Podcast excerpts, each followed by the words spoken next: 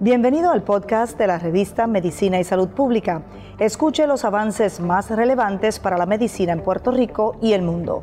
Si desea ver este podcast en vídeo, puede hacerlo en nuestro canal de YouTube Revista MSP.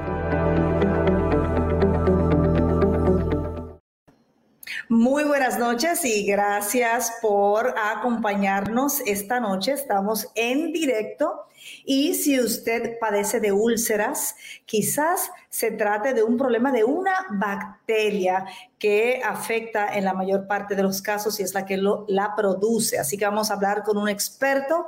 Mi invitado esta noche es el gastroenterólogo Equi Vázquez, quien se une desde Puerto Rico. ¿Cómo se encuentra, doctor?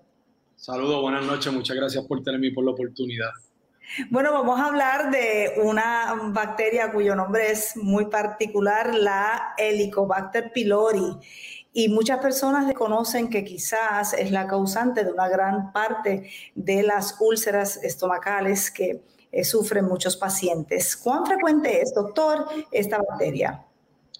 Mira, esta bacteria es sumamente frecuente en nuestra población, ¿verdad? Eh, mucha gente se pregunta cómo la, cómo la contraemos. Y la realidad es que por la manera, ¿verdad? Fecal oral, contacto ya sea con diferentes comidas, personas, superficies, eh, en la cual contraemos la bacteria. Hay ciertas personas a las cuales no da ningún tipo de síntoma. Hay muchas personas que sí presentan con síntomas.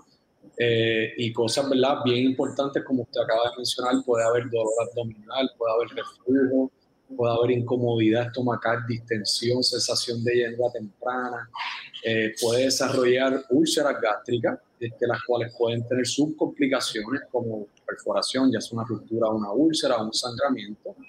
Inclusive si la bacteria puede estar mucho tiempo dentro del estómago, puede asociarse a cáncer gástrico. O sea que sí que es una bacteria muy importante buscarla, encontrarla y de una vez tratarla. Pues doctor, ¿cuándo podría la persona entrar en contacto con esta bacteria? ¿Puede uno tenerla desde la infancia y que eh, o sea, sea inocua hasta algún momento determinado que entonces eh, comience a provocar problemas? Pues mira, sí, este, la bacteria puede ser, puede ser, ¿verdad? Puede estar inocua en muchas personas, como usted bien dice, eh, y de momento puede presentar los síntomas. Eh, es bien importante que el paciente que presente síntomas, ¿verdad? Pues debe verificarse ya sea con su médico internista o su médico de cabecera y de ser necesario o con un gastroenterólogo, ¿verdad? Para hacer las pruebas necesarias y así poder estar con esta y tratarla lo más rápido posible.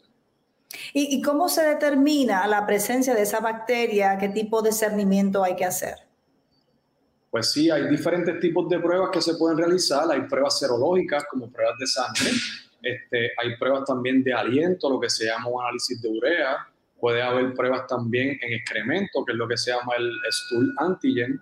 Y también, ¿verdad? La forma más eh, certera o la más conclusa es a través de una endoscopía, eh, lo cual sería una pequeña camarita que se inserta por la boca, miramos hacia adentro del esófago, el estómago, y podemos hacer biopsia, ¿verdad? Haciendo la biopsia en lo que se llama el gold standard, ¿verdad? O, lo más importante, lo más certero para diagnosticar la bacteria.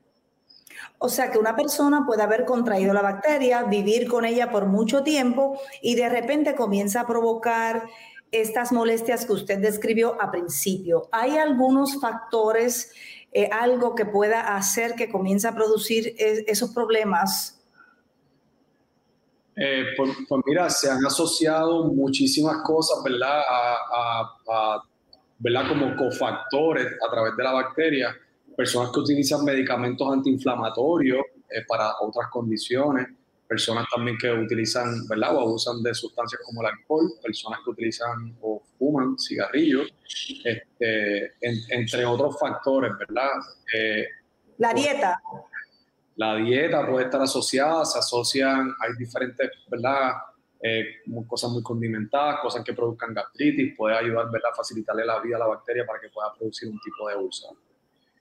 Conozco muchas personas que llevan mucho tiempo viviendo con ese malestar, eh, quizás ni siquiera han ido al gastroenterólogo, ¿verdad? Tratándolo con medicinas este, que se accesan, ¿verdad? En cualquier farmacia. ¿En qué momento ese paciente tiene que ir a su gastroenterólogo, doctor? Mira, eh, siempre edad, eh, mayores de 50 años de edad, se considera que es una edad, ¿verdad?, que el paciente debería examinarse. Estos pacientes están a mayor riesgo, ¿verdad?, de desarrollar cáncer gástrico y son candidatos para pacientes que necesitan una endoscopía para ser evaluados. También cuando hay síntomas de alarma, ¿verdad?, ya sea un sangramiento, ya sea pacientes con pérdida de peso, pacientes que tengan excremento color oscuro, como la brea, ¿verdad? Color negro. Eso significaría lo que se llama melena, que puede ser también un síntoma de alarma. Eh, al igual que pérdida de peso, hemoglobinas bajitas o sangre ocultas positivas, eh, son pacientes que se deberían verificar. Claro, y antes de hablar de lo positivo, ¿verdad? Que es que existe tratamiento y se puede curar, hablemos un poco de la experiencia suya clínica. Ese paciente que llega a la oficina eh, con todo ese cuadro que usted ha señalado, ¿Qué, le ha pasado en la vida de esa persona, verdad? Quizás ha pasado años de malestar, mal humor, otros efectos sociales, incluso además de físicos. ¿Cuál ha sido su experiencia con el paciente cuando llega y usted le habla de la posibilidad de que quizás con un tratamiento se le puede curar? Pues mira, los pacientes, la verdad que, cuando uno les habla sobre la bacteria, pues eh, la han escuchado, la gran mayoría de ellos y sienten, ¿verdad?, este, mucha satisfacción de que llegaron a un gastroenterólogo y que uno, pues, ¿verdad?, le puede brindar algún tipo de, ¿verdad?, de, de, luz al final del túnel, ¿verdad?, como quien dice, para uno poderle hacer los estudios necesarios, eh, hacer la biopsia, buscar la bacteria si la tuviese y ofrecerle el tratamiento adecuado para poder erradicar esta bacteria. Bien importante la erradicación de esta bacteria, eh, muchas veces utilizamos eh, antibióticos por diferentes cosas y esta bacteria a través de los años se ha visto que ha tenido resistencia a ciertos tipos de antibióticos. Eh, actualmente se ha prolongado la terapia un poco, antes se comenzaba tratándose 10 días, ahora los consensos es de tratarla por 14 días eh, y al igual que con, con conjuntos de antibióticos también estamos dando otros productos como son antiácidos y como son productos derivados del bismuto. Eh, que son una terapia, lo que se llama terapia cuádruple, ¿verdad? Son cuatro drogas eh, atacando esta misma bacteria por diferentes puntos para así lograr erradicarla. ¿Y ese tratamiento es estándar, es el protocolo estándar o varía dependiendo del paciente, alguna condición que quizás eh, haga que tenga que modificar ese tratamiento? Eh, pues mira, sí, hay, hay muchos pacientes actualmente en la comunidad alérgicos a las penicilinas eh, que es parte de la, de la, base de este tratamiento. Eh, se, ha establecido, eh, se reunieron unos expertos, lo que se llama el Toronto Consensus, que es un grupo de expertos sobre la materia y se llegaron a diferentes tipos de acuerdos y de protocolos para tratar esta bacteria. Hay muchas veces pacientes, por ejemplo, que tengan enfermedad del corazón, los cuales tengan ciertos medicamentos para su enfermedad del corazón que no pueden utilizar ciertos tipos de antibióticos por interacción. Esos pacientes pues se les modifica la terapia, al igual que los pacientes que son alérgicos, eh, como le diga, las penicilinas, que lo hay mucho en nuestra población.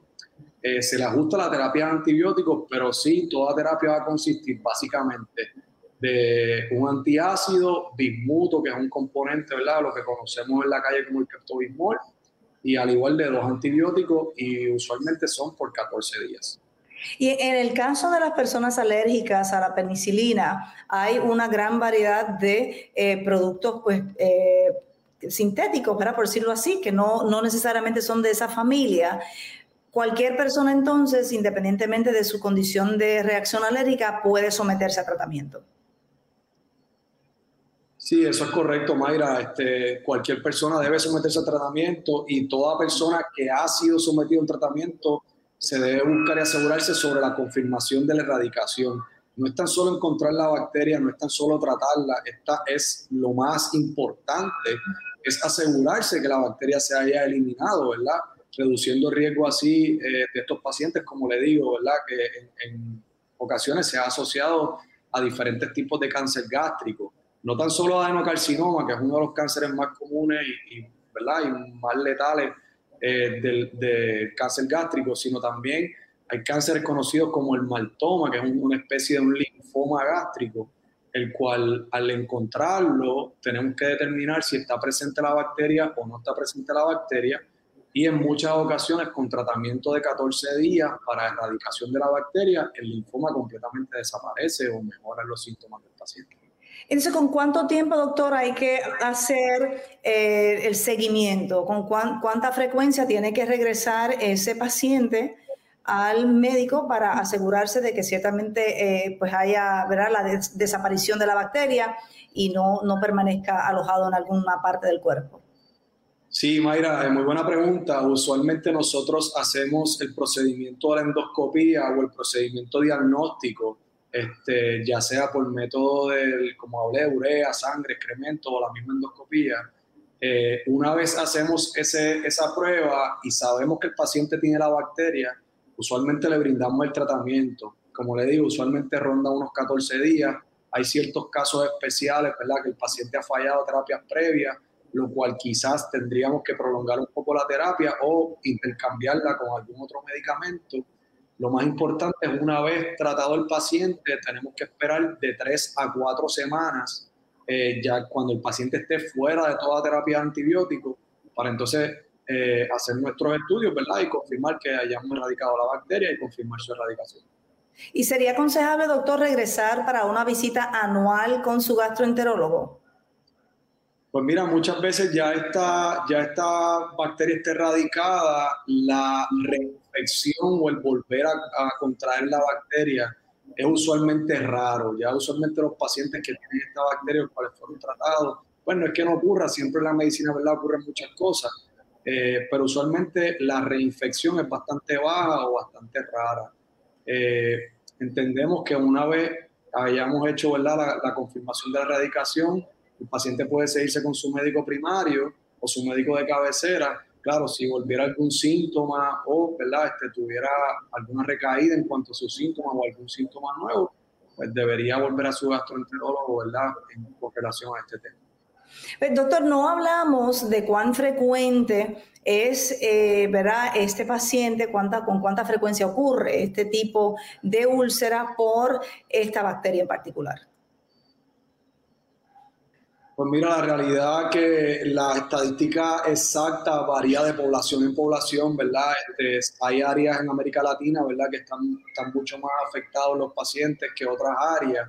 Eh, lo más importante no es, eh, ¿verdad? Cuánto paciente o por ciento hay, sino es bien importante saber cuál es la resistencia de la bacteria en el área que uno, eh, ¿verdad? Que uno practica la medicina eh, debido a que si la bacteria es resistente, es resistente o hay cierto nivel de resistencia, eh, pues se comienza ¿verdad? a comenzar con otros tipos de antibióticos primero o, ¿verdad? o a, juntar, a, juntar terapia ¿verdad? para lo que queremos es la erradicación.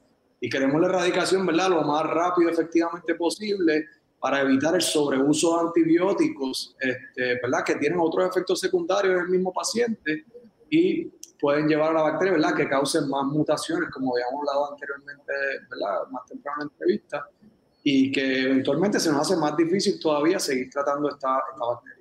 Claro, se hace más resistente a estos antibióticos, pero la buena noticia es, doctor, que estos pacientes que usualmente sufren mucho, ¿verdad? El problema de úlceras no solamente provoca problemas digestivos, eh, de mal humor, a veces un dolor, afecta a otras partes del cuerpo también, pero mira qué interesante que con un tratamiento que me parece bastante relativamente, ¿verdad? Sencillo, con la guía adecuada, sin necesidad de intervención quirúrgica, ¿verdad? Con con simplemente la ingesta de este tratamiento se puede curar para siempre quizás.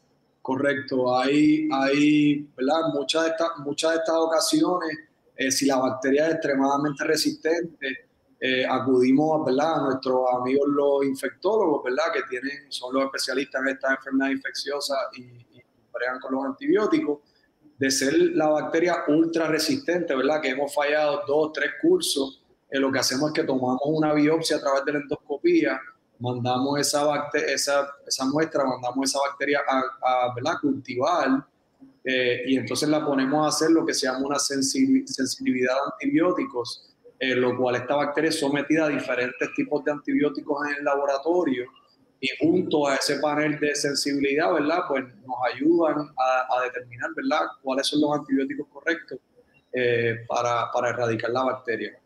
Claro, claro.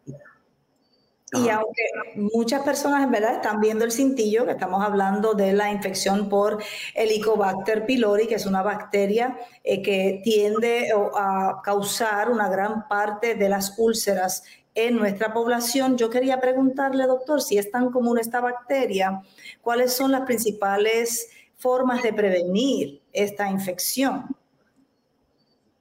Pues mira, siempre, siempre, ahora más con el COVID-19, ¿verdad? Que también está por ahí, este, siempre una buena higiene es lo, más adecuado, ¿verdad? Lavarse las manos, evitar llevarse las manos a la nariz, a la boca, a los ojos, contacto con las mucosas, eh, ¿verdad? Siempre cuando hablamos de, ¿verdad? De alimentos, pues eh, enjuagarlos correctamente, ¿verdad? El tiempo adecuado, la temperatura adecuada, ¿verdad?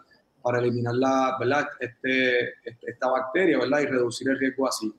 Eh, no es una bacteria la cual la gente debe preocuparse, que si yo la tengo, si mi mamá que vive conmigo, mi hermanita, mi hermanito, eh, no, estamos hablando de ese tipo de infecciones, ¿verdad?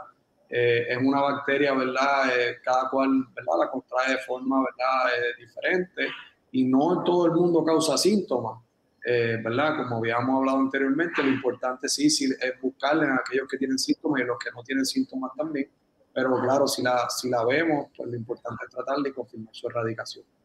y eh, ya usted mencionó algunas otras, eh, algunos otros problemas de salud asociados con esta bacteria. ¿Se nos quedó alguno? Diga, eh, lo, lo, más terrible, ¿verdad? Serían esas variedades de cáncer que puede provocar, pero por ejemplo, si se alojara en otra parte del cuerpo esa bacteria. Mira, usualmente lo más, lo, más asociado, ¿verdad? Es dentro del estómago, ¿verdad? Pero es, algo bien interesante eh, ver cómo, ¿verdad? Cánceres bien agresivos, como lo que se llama adenocarcinoma, que son cánceres del estómago bien agresivos, a veces están metastizados, están regados, eh, y vemos la bacteria como está presente en las biopsias de estos tipos de cánceres. Pero más interesante aún es ver un cáncer que se llama el maltoma, que es como el que le digo, que es un tipo, una especie de linfoma que está en el estómago, y tú sabes recibir la biopsia y decirle al paciente, mira, este, eh, noticia buena, noticia mala, que me alarme, sé que va a sonar feo lo que te voy a decir, tienes un linfoma, pero con tratamientos antibióticos eh, muchas veces mejoran.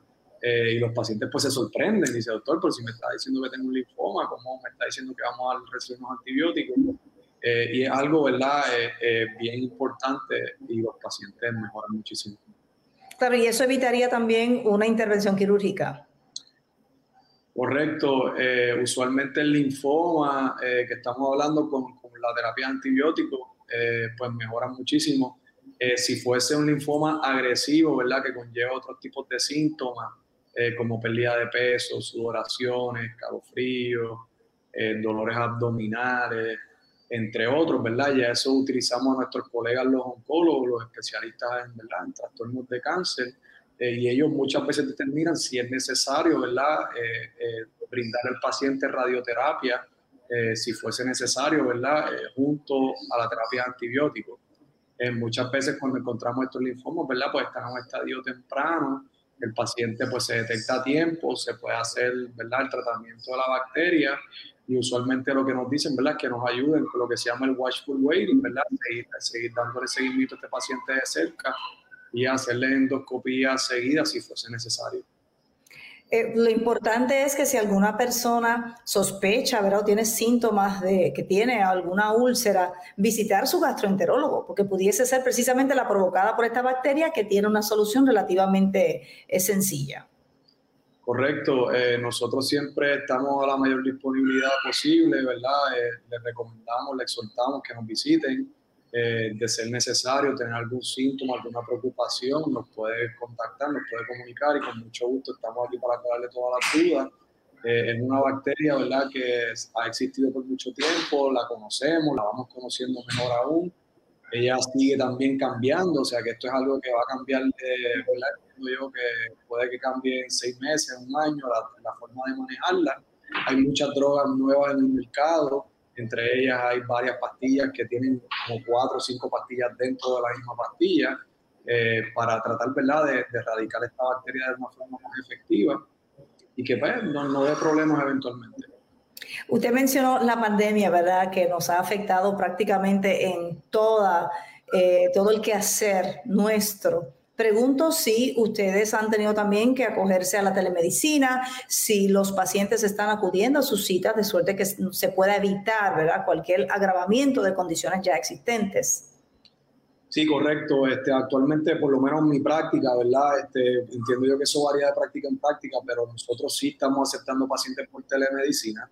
Eh, hay muchos pacientes que sí prefieren la telemedicina. Eh, y el paciente, ¿verdad? Pues se, se le da su cita como, como, de costumbre, como si fuera en la oficina, se atiende a través de una aplicación que está aprobada, ¿verdad? Para estos casos. Eh, puede ser ya sea por tipo FaceTime o tipo de audio y se le aclaran todas las dudas al paciente.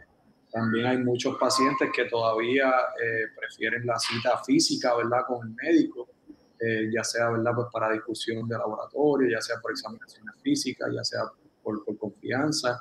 Eh, y se la estamos brindando también eh, siempre, ¿verdad? Manteniendo los protocolos, como usted bien sabe, ¿verdad? Como bien digo, con esto del COVID-19, pues manteniendo los protocolos de, de ¿verdad? Eh, distanciamiento social, lavado de manos, higiene, registro de temperaturas, pacientes citados cada media hora, evitar la contaminación de pacientes y todo el mundo con. Obviamente con el uso de su tapabocas o de mascarilla. Claro, lo importante es que los pacientes no dejen de consultar a sus especialistas eh, para evitar ¿verdad? que cualquier situación pues, se complique, eh, porque ciertamente no sabemos cuándo va a finalizar la pandemia, así que hay que continuar con los tratamientos. Muchísimas gracias, doctor. Muchas gracias a ustedes por la oportunidad. Espero que les haya, ¿verdad? Que estamos aquí para servirles. Cualquier cosita siempre a la orden. Claro, y aunque estamos hablando, ¿verdad?, de una condición de salud, la buena noticia es que se puede tratar y se puede curar y puede mejorar la calidad de vida de ese paciente que tiene úlcera por esta bacteria. Eso es correcto, tenemos tratamiento y hay diferentes formas y métodos de evaluarla, este, así que no olvide consultar a su médico o a su gastroenterólogo con mucho gusto. Claro, y si quiere información también puede compartir esta conversación, eh, pasársela a algún familiar y por supuesto nos puede seguir para que continúe orientándose sobre otros temas en todas las plataformas bajo arroba revista MSP. Y también eh, puede escuchar esta y otras conversaciones en el podcast que subimos a través de la plataforma SoundCloud. Muchísimas gracias por acompañarnos. Hasta la próxima.